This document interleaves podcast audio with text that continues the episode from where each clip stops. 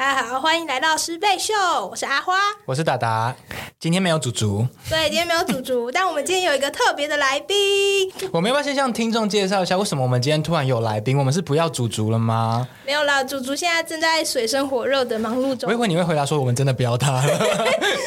请不要给他听到这段。对，好，我们今天呢，不同于以往是，我们前面都在闲聊，但是我们今天有一个特别的计划，就是我们邀请了一些在不同领域的人来到我们的节目当中，然后跟我们分享他的工作，还有他的工作跟教育之间的关联。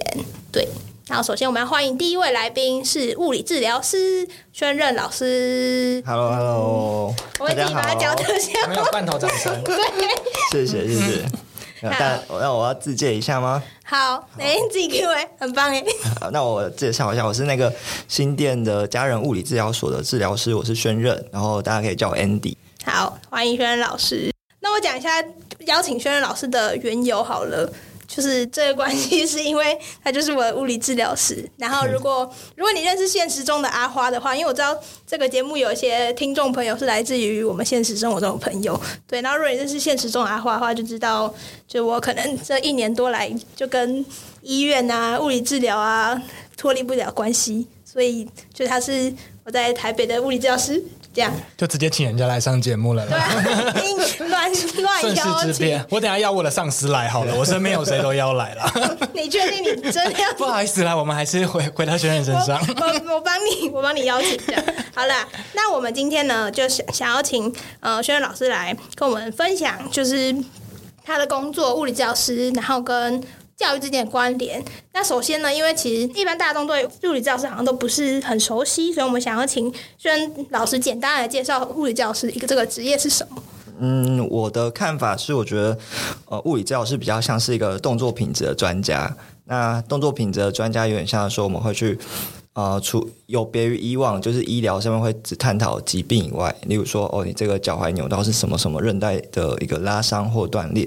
那动作品质的专家就是，那我们在做一个复健或赋能的时候，我们去看说哦，那他今天为什么你比别人还要容易拉伤，还是你为什么比别人容易断掉啊？他一样做，例如说篮球场的折返跑，他就不会，啊你就会。那我们会去思考的事情是，会不会是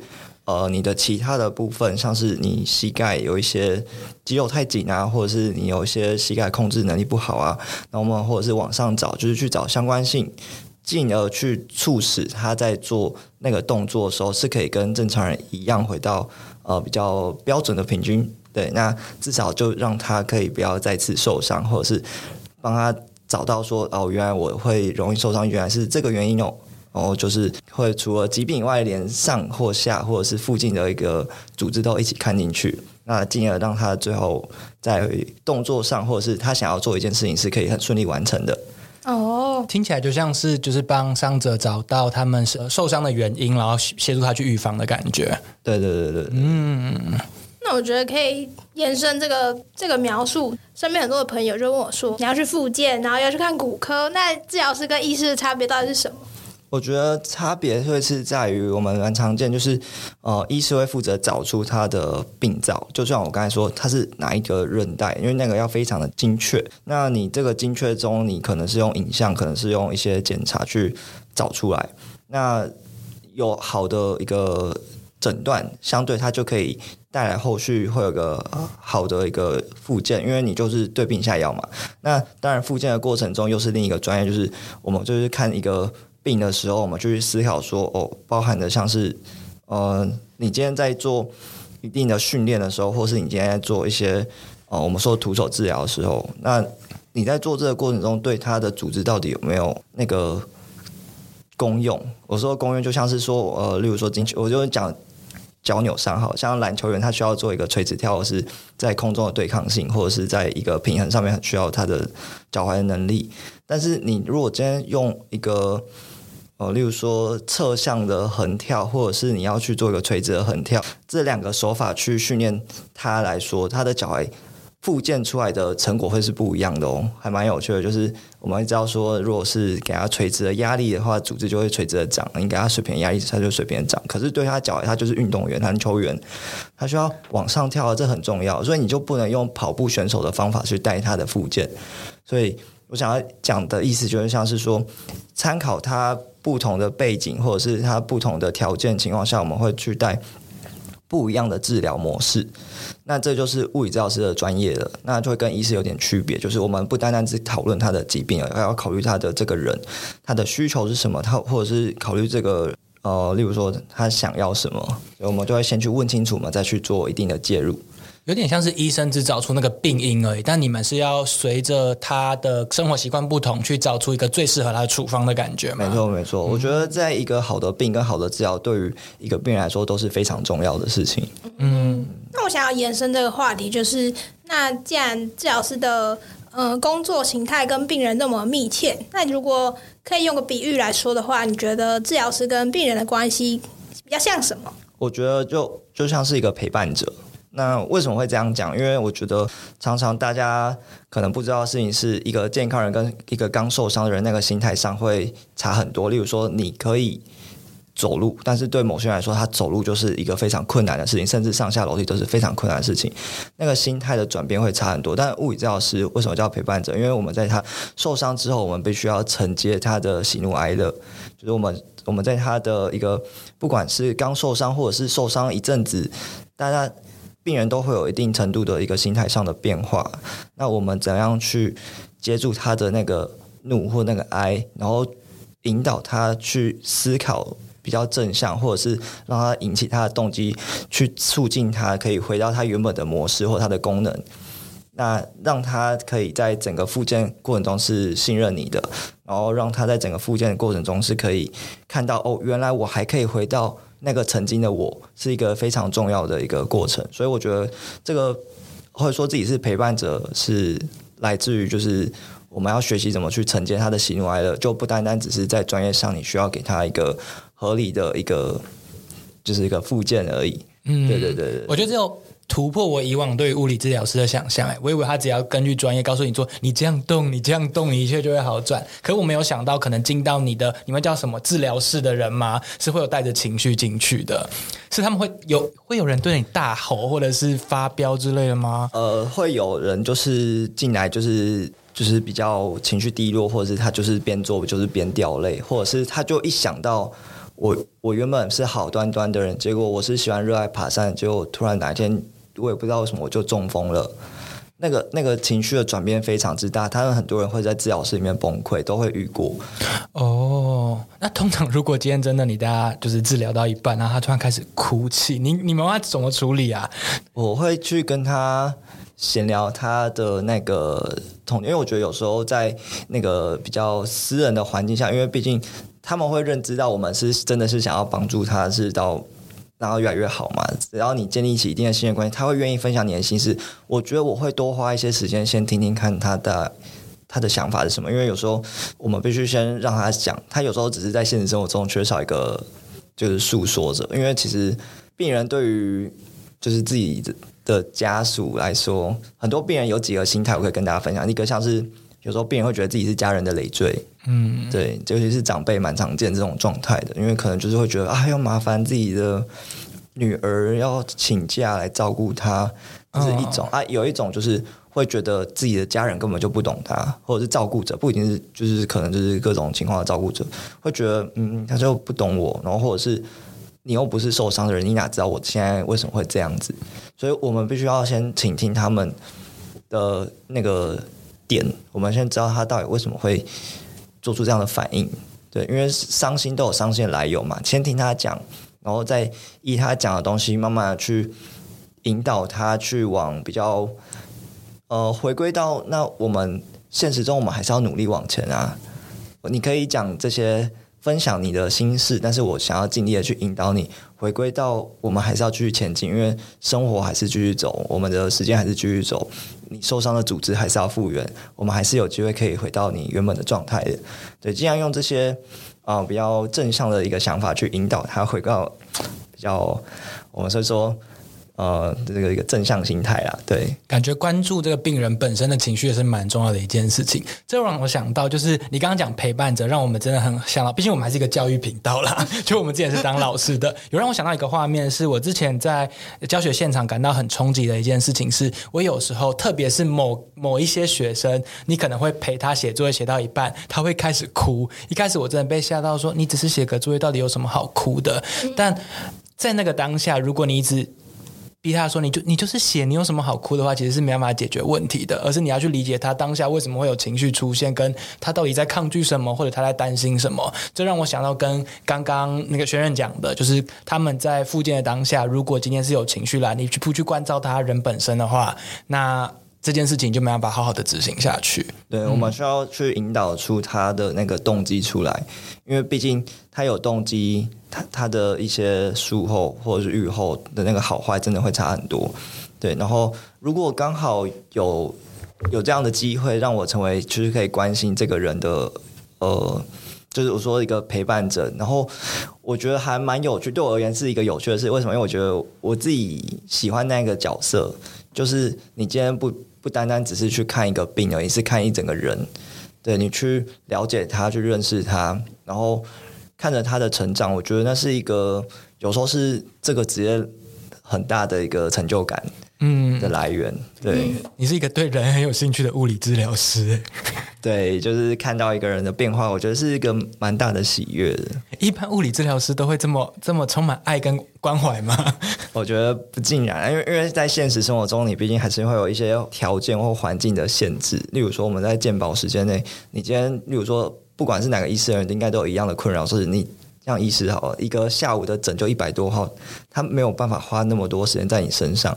对啊，如果是讲物理治疗师好，有时候就是你今天 case by case，有时候你十五分钟、十五分钟、三十分钟、三十分钟，有些一小时一小时啊。当然，有时候在健保体制下，就是可能就是一两分钟就要换一个这个一个状态。你你是没有那么多美国时间，还要去去关心一个人，而且我觉得。就是因为这毕竟还是一份工作，所以我觉得没有人有理由需要额外再去承接别人的情绪或承接别人的喜怒哀乐。对对对对，嗯，刚听到达达回应轩任老师在分享就是陪伴者这件事情的时候，就让我想到一开始我们在讨论这个企划，然后决定要邀请治疗师这个呃职业的人来到这个节目当中的时候，我们就想到，哎，是因为我们觉得治疗师也很像一个教育工作者。然后我之前有私下问老师这些问题，不知道老师对于这句话有什么想法？呃，我觉得说教育者的话，我觉得真的蛮像的，因为因为我们在承接他的喜怒哀乐的时候，你怎么引导他这件事本身就是一个教育啊。我们要怎么引导？像是很多病人会不知道他未来会怎么样，他很害怕，他可能就再也回不去原本的状态了，或或者是他根本不知道这个病后续会变怎样。多久会好？还是说我会一直痛下去吗？还是我会不会就没有办法再做我喜曾经喜欢的事情了？像爬山的人不能爬山，那是多大的一个 depress？就是嗯，对我觉得这在这样的过程中，你就会去知道说，哦，我先了解他，我先呃认识他。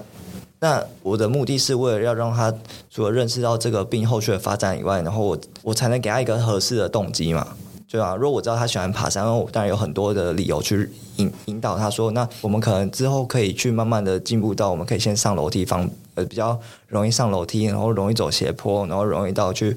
爬一百公尺的山、两百公尺的山，这也会变一个很好的目标。我觉得这个跟教育，我想还是会有一些关联的，就是去帮他定一个合适的一个目标或学习的状呃学习的目标这样子。这个陪病人就是一步一步往上走，或者是越来越好的的样子，其实跟老师或教育者真的是蛮像的。对哦，嗯，相似之处了。对，那我们也蛮想听听，就是在治疗的现场。有什么特别的故事，或者是就是因为老师刚刚讲到很多陪伴，或者是讲登山啊、打篮球，可以呃匿名的方式分享一两个个案。我觉得我觉得还蛮多故事可以分享，那我我可以分享一个，我觉得我就近期就是一个蛮大的一个 shock，就是呃我有个病人，就是叫小妹就好了，好，这样可以吧？可以可以，够小妹。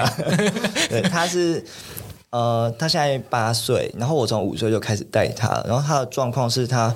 呃出生之后，因为有一次的照顾家属的照顾的一个呃可能一个失误或一个状况，然后导致他就是有点极度缺氧，然后后来就让他的呃小脑跟大脑有点损伤，对对对，然后就会变成他现在就是他在五岁的时候，在大小朋友都可以爬杆子跳来跳去的时候，他还只能跪着爬。对，他是没有办法走路的，因为他站起来就会跌倒。这样算是发展迟缓了吗？还是就只是没办法？笼统的讲，这种都发发展迟缓。对，但是我们就会说是一种小脑的一个问题。对，那我觉得，呃，病是怎样是还好，可是你你在身为一个陪伴者，你就知道说，一个五岁的小孩子这个年年纪的时候，他应该是要像其他小孩子一样，你至少可以在外面的。就是跑跑跳跳，或者是跟着朋友，或者是跟着家人，就是出去旅游走走什么的都可能可以。可他就是不行，他就只能跪着爬。对，那我觉得在那，我想要分享的事情是他五岁的时候，他常常就是会跟我很开心的 share 他的个公主梦，说他长大要成为公主，然后想要就是呃，对他真的蛮可爱，他就就是会。家人也会帮她打扮的很像一个就是小公主这样子，哦，是称赞小公主，不是想要贬她的。因为现在讲别的小公主在这里讲公主病之类的嘛。没有，她是真的就是一个小小很可爱的一个小公主这样。然后她她那时候分享，因为有就是会遇到她生日啊，生日总会问她想要干嘛，就是说她想要成为公主，未来想要就是认识买王子啊，或者是要。就是有一个很很美好的生活这样子，对对对，小女生的梦想，小女生的梦想，小女生的梦想。然后在这三年的转变中，因为我其实有跟她妈妈讨论过，就是我们势必，因为她未来势必会接受到现实的一个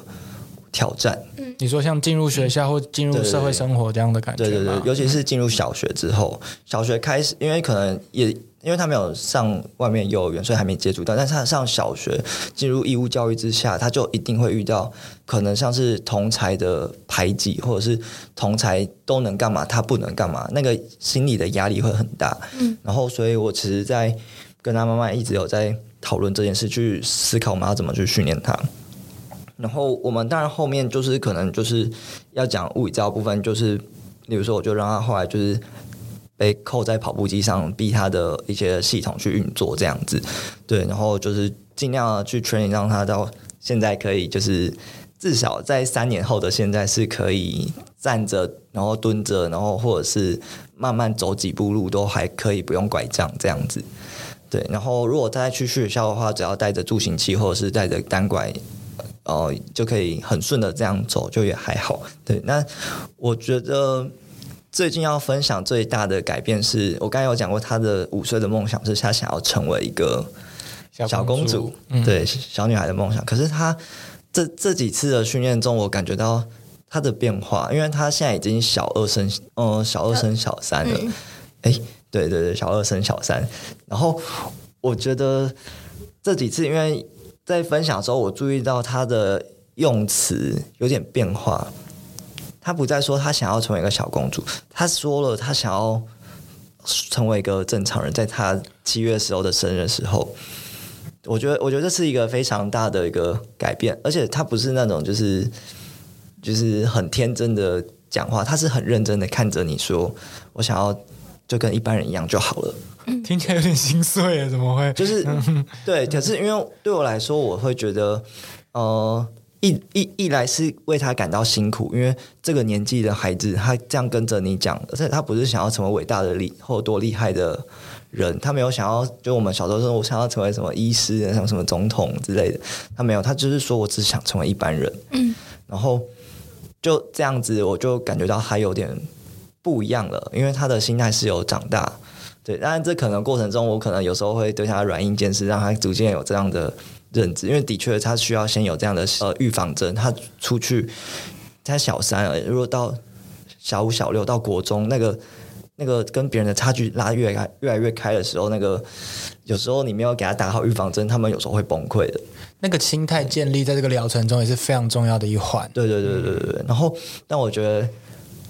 最难过，是因为在这一次，因为有时候我在训练的时候，我会偶尔会让他想要练他怎么从跌倒中爬起来，所以会让他从地板开始练爬。然后他有几次就是练到就是开始掉眼泪，嗯，然后就会。因为他们有时候练训练都会掉眼泪，不是我在虐童，我先讲一下。等下被误会，这几份播。突然突然这个 FBI 就来了，应该不是啦。没有，反正就是我想说，就是他在这个训练过程中，因为我要让他从跌倒到练到站起来，哦，或者是有时候他没有站稳，他往后摔，我我人会在旁边，但是我看他往后摔，如果旁边是软垫，因为我们通常训练环境周边都是软软的，就是会保护好他，我就会让他。就是可能会在安全的情况下让他跌倒，然后训练他，然后因为他们通常都会哭啦，就是在那个很正常的条件之下，你会问他说：“那我们哭完之后，我们还是我会给他选择，我们再继续做，还是说你想要再休息一下这样子？”然后他都会选择就是再继续做这样子。但他这一次跌倒他不一样，他哭了大概十几分钟哦，但他就哭完之后他就。很很认真，很认真的告诉我说，他其实都不想要成为什么公公主不公主，他就只想要就是就是做个一般人。我也想要去跑跑跳跳，我也想要上街，我也想要就是自己出去玩，跟朋友出去玩。我不想要就是爸爸妈妈一直就是带着他去走。对我觉得我那时候看到的心态会蛮就是蛮就就还是回到我刚才说，就是蛮惋惜的，但是同时又很佩服他，因为他在这个。时候就已经做好准备，他要面对下一个阶段。对，就是我觉得我还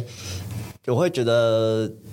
蛮感动的啦，就是因为因为我觉得至少他的心态是正确，已经准备好未来的挑战。嗯嗯，对，然后我就很希望可以看着他，就是之后，因为因为刚好我们的训练治疗到一个阶段了，对，可能之后。也不一定会遇到他，但我就跟他约好，就是我希望可以在未来看到他的时候，可能我们在路上遇到了，但我是希望可以看到他，就是很开心的跟我打招呼，然后自己跟我打招呼，不需要妈妈陪着他，也不需要别人帮他拿东西，他就自己带的东西就跟你打打个招呼。我觉得这个就是，嗯，我自己在看病人的时候的，有时候会有一些就是期待，对，当然也是就跟他约定好，希望他。有这样的约定，他也可以继续执行。我觉得这可能是近期最有印象的一个故事吧。嗯，我有听出那个就是治疗师，就除了我们既定印象中那个治疗者的角色，那个陪伴跟关注人这件事情，好像是一直在发生的。嗯，对，而且会随着不同的呃不同的疾病、不同的阶段，你需要面对病人的一个想法。什么意思？就是。有时候只是个小病，但是病人有的有时候就会比较焦虑，说完蛋完蛋。嗯，对。那你怎么去试着让他就是比较 calm down 一点？嗯，那有时候遇到就是一个真的是大病，但是他可能还太乐观，没有病视感，没有病视感，哦，这也会是一个问题，这也会是一个问题。又要再教育他，就说你这个你不听话，会有什么后果之类的。对对对，施压的部分要施压的部分，就像是对。感觉治疗师也很难当。那我要问阿花是哪一种？我刚才说的后者。看来平常是有不少被施压哦。有时候需要施压，就是跟他讲，如果没有做，你会面对怎样的后果？这样子。但刚刚那个故事我蛮好奇，就是我我自己是回想到，就是我在我在学校的时候，不乏也会有类似的学生，可能发展比较迟缓，或是有一些行动不便的学生。然后我自己觉得最困难的事事情是跟这样子他们工作以外，还有要跟他们的家人一起工作，就是你需不需要去？承担，或像你刚刚讲的，去关注到他的爸爸妈妈的情绪，或者是怎么跟他们讲解这件事。呃，我觉得在在治疗的过程中会，因为你还是会去观观察他们的家庭之间的互动。对我觉得，不管是这个个案，或者是其他的个案，或其他的病人都一样，就是我们多少都会看他们怎么跟主要照顾者互动，而且不限于小孩啊，大人也会，老人也会。呃，不要说老人，我们说长辈，对对对，长辈也会。对，那我觉得这个过程中，就是你需要非常的去会察言观色。对，有时候你要教育的不是病人本人而已，你是需要连他的主要照顾人都要一起被教育进去。对，因为举例来说，哈，有一个长辈，他就可能就是骨折，然后已经快好，都有可以拿拐杖走路了。可是家人就很不放心，就说倒水他帮你倒，然后备餐当然备餐他们用，但是吃饭的时候就是都要推轮椅过去餐厅。然后长辈明明就是你撑着拐杖，他可以走，而且他很喜欢活动。然后家属就是限定说你不行，你不要动哦，这个是传统的一些不良的观念。对，就是说不止动，啊，受伤就要休息。对，但是明明就是可以活动的人，生人生为人不是应该动吗？而且他们他不练习，感觉就不会有进步或回复的可能性啊。对嗯对，这才是问题。所以家人有点太过保护的情况下，我们就得要去教育那个照顾者。对，可是这样不会就遇到他们就说你又不懂或者是什么，就是他们就觉得他们应该要帮助他。遇到一些质疑，呃，遇到如果遇到这种病人，呃，病人的家属或者是比较强硬，甚至有病人本人就比较强硬的时候，想说那些 say 喊，嗯，这个时候你就要展现你的专业性，然后板起一张脸，很严肃的跟他讲说，如果今天你都懂，那我们今天位置可能就不会是这样子站。哦，我觉得有时候有些有些病人，我蛮喜欢会去教育有些值得被教育的病人或他家属。你在期待这件事情发没有生吗？没有没有没有期待，就是感 觉有点享受这个过程。为什么？因为因为真的生活中，就是说医疗里面太常遇到这些，其就是有时候就是比较可能是不理解，或者是他就觉得他就是家属啊、呃或者是他就是病人，他最大，嗯他他是付钱的人，他最大，也也有这种嘛。对，可是遇到这种时候，我我会很诚实的跟他讲说，那告知他后续可能会有的结果。那你要不要听？我当然认同你是一个成人，或者是你是一个有能力决定的人，那你决定。但我都会把最严重的后果就是跟他告知完。他如果觉得还是要，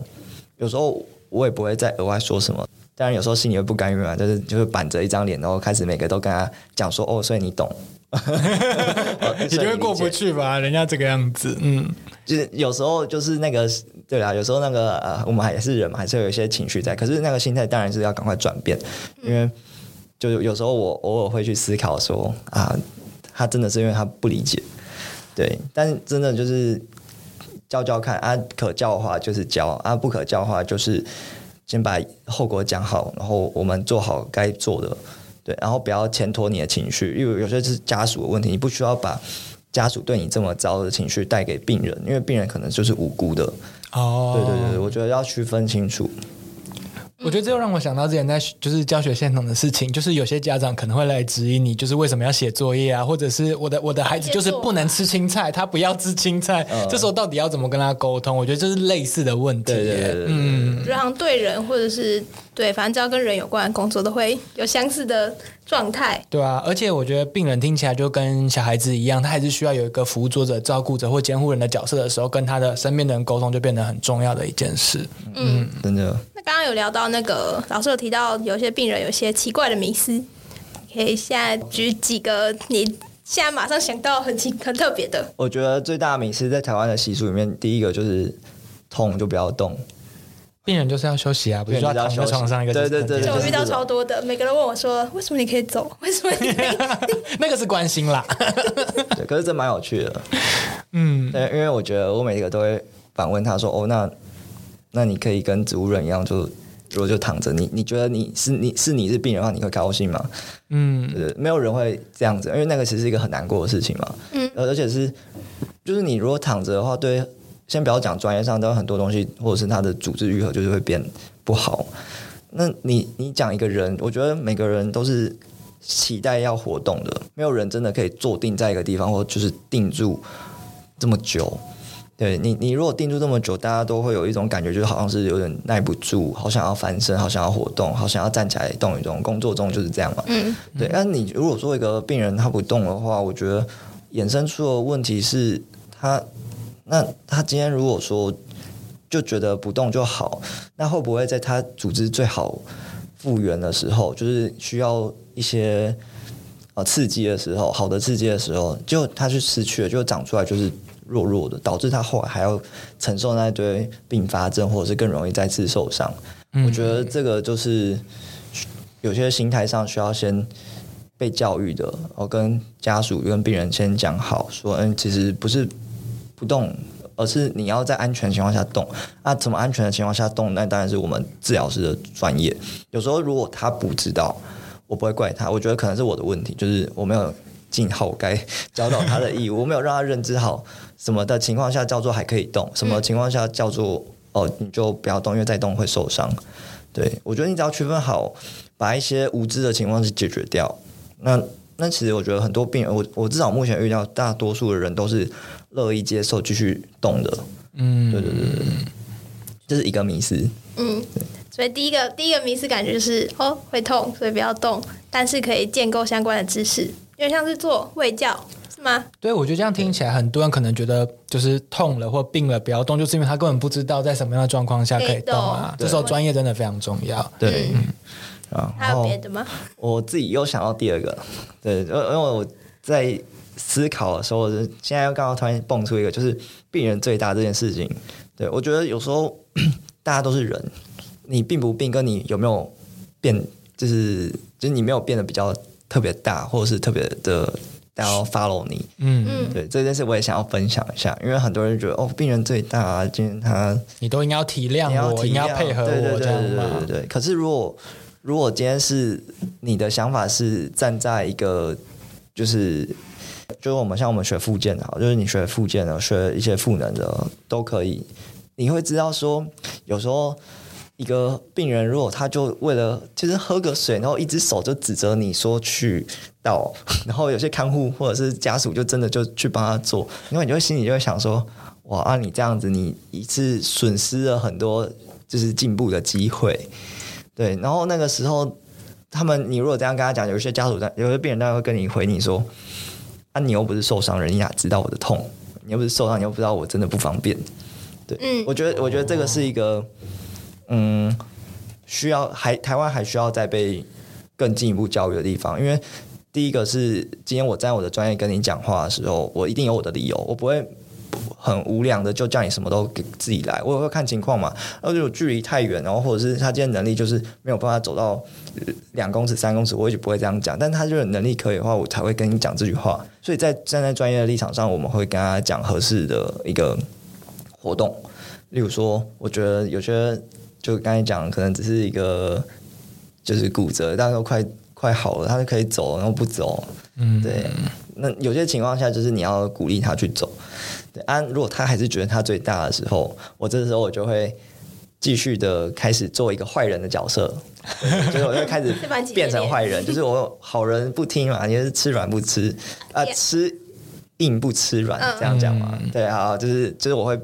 绷成一张脸，然后扮演那个坏人，去跟他讲说，啊，如果是要这样子的话，你以后你干脆就躺着，你就不要动，对，你就一辈子后续都坐在坐在床上，然后就是坐在躺在床上，然后饭也喂你，然后茶来呃茶茶来伸手茶，来饭来伸手，饭来张对不太好，突然刚才就大家 shut down 这样，反正反正就是，如果是这样的话，你 OK 的话，那我们就这样啊，我们都不用练了。嗯。以后只要你真的买一台 AI 或者是智能机器帮你养你就好，甚至现在台湾也有那种很智能的插管，你就就是心脏也不用自己跳，那个全部都有一些东西循环机就帮你用，干脆这样好不好？等大家就是 shock 就说不要啊。你你都还知道要动的话，就代表他还有救。嗯对我就会跟他讲，如果都知道不要，那我们再试试看。对对对，就尽量让他就是让他知道说自己不要这么觉得自己最大，因为我们会给建议，真的是有我们的理由在的。嗯，对，我有感受到，就是轩任应该蛮常在施压的，讲的很流利。但我觉得你刚刚讲到一件蛮重要的事情是，就是我刚才想，为什么这个黑脸一定要由治疗师来办？有两个原因，是不是就是因为平常可能照顾他的家人没有这个专业，所以他就没有办法担任这个黑人的角色，告诉他说，呃，你现在就是一定要动，或者是也没办法判断说他今天这个。走这三公尺就是他能力复原的状况可以达到的范围。对我我觉得蛮大的问题是这样子。对，然后我还有一个想法是，如果说这样的观念，就是你你一定要相信专业，今天专业跟你讲话不是没来由。这个这件事情，如果可以在这个时候大家都还没有受伤的时候，或者是就是在我们的教育中就已经播撒出去这样的想法，有时候。呃，各专业合作起来会比较轻松嘛。我相信你的专业，老师给我的专业，我知道你不是那种就是情绪型的，或你不是突然之间就要我做一些不合理事情，我就相信这个专业。那每个专业互相配合起来，我觉得台湾社会进步。哎，嗯，对，直接变成一个教育链呢。对 串联，起来，哎对啊，我觉得还蛮重要的。但你们平常除了就是真的有人在受伤的时候，在给他们这些专业知识以外，你们有用什么比较预防性的管道来跟一般民众或者是还没受伤的人，让他们知道这些事情吗？通常就是现在政府或者是有些呃私人单位就会去邀请呃，例如说健康产业的，有些时候是教练，有时候是医师，有时候是治疗师，都可能就是邀请这些人进去他们的单位去做一个演讲。对、啊，当然有些会请顾问，都可能，然后借由这样的机会去接触到很多还是健康的人，我们去做就是预防伤病这件事情。嗯，突然让我想到，我以前在学校的时候，好像几乎每一年的那个健康教育都是邀请什么营养师来讲，就是食物五大分类。看来要换一换人来演讲了。那就想要你们都睡一觉，对啊，太无聊。到抢答时间，五谷根茎类又来了，再拿一次奖品。那个题目都很累，对啊，如果听腻的话，可以考虑一下。大家邀请一下啦。如果有听众可以邀请的话应，该把脸资讯放在那个。刚刚我们才问轩荣说要不要在这个就是里面念他的 IG 让大家追踪啦。如果现在你有好好奇的话，可以可以然后 往 HTTP 开始写，直接网址念出来。念出来好哟，听起来就是治疗师的工作蛮需要跟不只是跟病人本身合作，然后是要跟他的身边的人，就是照顾者啊，或者是呃生活里面常遇到的人合作。那我想问，是因为治疗的过程里面主要是对病人，那治疗师要怎么跟他的陪伴他身边的人，就是沟通这些事情啊？嗯，如果可以的话，我通常都会邀请第一次来我们那边做治疗的个案或家属，如果他有意愿要来，那我会希望他的家属也一起来，因为在小细节中就会看出家属到底懂不懂照顾，或者是家属是怎么样的人。例如说，他刚走进来的时候，有些人很夸张，那个就是病病人就是好好的走，然后家属从头到尾都这样把他的腰给抓住。对，那那个有点像是我们平常在就是训练一些比较就是比较虚弱的老人家，长者或者是病人的时候，你才会从头到尾就是全程 care 住嘛。对啊，如果他今天能力，其实我们在评估上会觉得，哎，你这样走进来都还好，但是你你你的家属会不会有点照顾者会不会太夸张一点？这个就是听起来有点在表演。可是真的很多人会这样子，那或者是说他今天来的时候走进来，然后我可能在跟病人讲话，但他从头到尾都在划手机，嗯那种也值得被教育啊。就是他不，他就是好像觉得这就是你的事情，你是治疗师，你负责照顾，你要负责照顾他，这就有点怪嘛。我就只负责这一个小时，那你是二十四小时或者是甚至十二个小时这样子，我觉得，我觉得这个你就会看出他到底是不是在照顾这件事情上有没有少了什么或多了什么。你可以在从中观察，然后进而去给他的照顾者一些建议。对，这如果是愿意来的啊，如果当然不愿意来，我可能没有观察到的话，我们可能就会变得顶多就是写一些建议，然后希望他可以跟自己的家人讨论一下。嗯，至少想办法把这个讯息传达给他。对对对对对，嗯，听起来真的有很多跟老师很相同的地方哎、对啊，就是抓着家长，然后放学的时候抓着家长说：“哎、那个什么，或者是家长就觉得啊，学校功课啊，全部都是老师的事，不关我事。”你们只差没有开班亲会了。对啊，没有写联络簿就这样。对啊，写联络部也太好笑了吧！今日表现优良，给个啊对，盖好盖好宝宝章。傻眼，病人每个都变小一小二。如果这样，我会很想去上物理，就是去去做物理治疗。哎，我这个礼拜有章吗？很想几我们还？要几点，然后换东西。你是真的有还是开玩笑的？开玩笑，开玩笑，哎，那我建议哦，就是那个五岁小女孩可能会喜欢，我觉得。有可能，有可能。对啊，但但应该我身边就是我可能眼前这一位可能就没有办法得到。哎，他指的是小花，啊是阿花，是阿花，还要扣点。会被扣光。好啦，我觉得又被卖掉。好，那最后我想就是，不知道大家听完就是。呃，或许如果你是自己身为教育工作者，或是你从旁看到你身边有教育工作者，因为我知道听众有一部分是家长，那嗯，最后想听听就是轩恩老师，就是有什么特别想跟听众说的嘛？就是希望大家怎么样，就是不管是今天的分享也好，或者是呃，完蛋了，我不知道从哪里开始接。没关系，我再给你一次机会。再给你一次机会。听起来好像这这次没有讲好的话，下次看到我你就要再多 多跨几次，多做几组多，多做几组。我要把这段剪进去被威胁的部分。好啦，好，想最后想要邀请轩轩老师，有没有什么话想要对听众说，或者希望大家在听完这集以后，对物理治疗师有什么新的看法，或者是不一样的观念？嗯，我想要说的话，我觉得想要先跟大家讲说，我觉得我们要先学习，因为大家势必在生活中，不管你自己或是别人，都会遇到生老病死的情况。对，那我觉得先学会同理是一个蛮重要的过程，因为我觉得有时候医病之间，你是病人或你是照顾者，你你有同理心的话，那个后面的结果，任何的事情都会变得不一样。就像我刚才说，为什么我会想要承接别人的喜怒哀乐？因为我觉得在那个过程中，我看到的结果，后来的发展都是偏呃好的。嗯，对。那我个人就会很想要分享这个经验，是因为我觉得，如果说我们今天所有人在面对这些人生势必会遇到难题或者课题的时候，你多一点同理心，你站在他的角度，或你自己可以想的更多、更远一点的时候，我觉得那个后面带来的呃一个结果，你可能现在没有感觉，但你后未来的你一定会感谢这时候富有同理心，或者是愿意想的更呃不管良善，或者是想的更呃乐观一点的你自己。嗯我觉得会有这种结果、欸，我也很同意这件事情。嗯，对，这是我觉得蛮想要分享的，倒不是什么病不病一定要来看物理治疗。我觉得这种这种是一个心态上的转变，因为站在专业的立场上，我本来就谨守我的专业，所以我会给我该给的建议。但是有些时候心态是我没有办法去真的改